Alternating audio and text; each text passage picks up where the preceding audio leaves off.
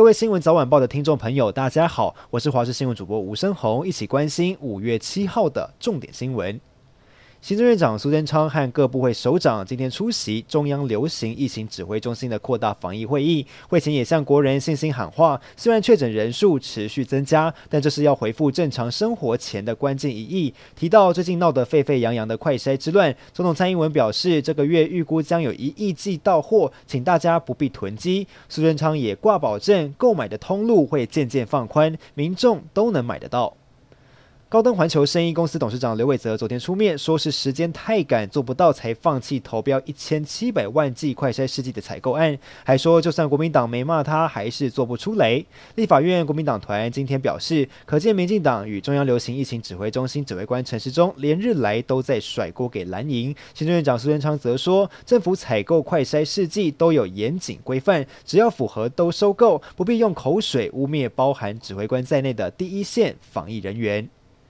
全国确诊人数连两日超过三万人，疫情严峻，民众不敢出游，也重创到观光业。继九族文化村和六福村日前因为游客少休园后，南投信义的双龙瀑布七彩吊桥也宣布从五月九号休园到五月十八。因为当地居民认为，游客在搭乘接驳车时都会经过部落生活区，每天确诊数这么多，很可能会造成疫情蔓延，因此希望关闭园区，避免游客进入。加上最近游客也减。减少，平日入园只有一两百人，县府也因此尊重居民，休园十天。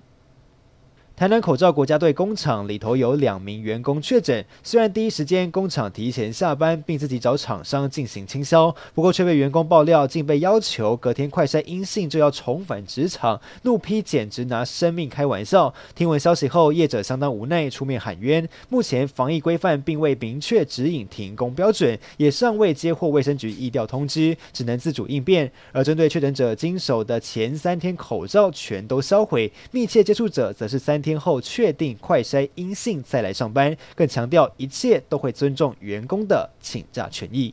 疫情严峻，不少民众纷纷改在家自己煮，再加上端午节快到了，要包粽子，猪肉的需求也变多了。就有人发现，最近猪肉价格一直上涨。来看云林产地的批发价，每公斤已经来到八十三元，比二月最低一公斤六十六元涨了两成。云林肉品市场说，涨价的原因是因为猪肉需求增加，加上天气又热，猪只太热吃不下，成长的速度减缓。预估到了端午节，猪肉价格不排除会突破九十元。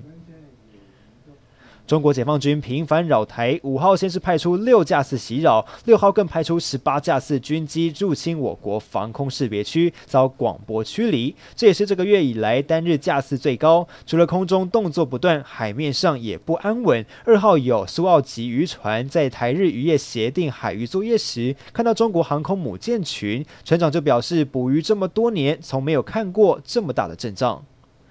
防范俄罗斯把胜利日变成世界末日，欧美军援乌克兰越来越直接。五月九号是俄罗斯的胜利日，这是他们纪念在二次世界大战中击败纳粹德国胜利的重要日子。国际社会高度戒备，德国国防部长宣布提供共七门先进自走炮给乌克兰。美国拜登政府六号加码军援台币四十五亿，送给乌克兰二点五万发炮弹，还有雷达系统。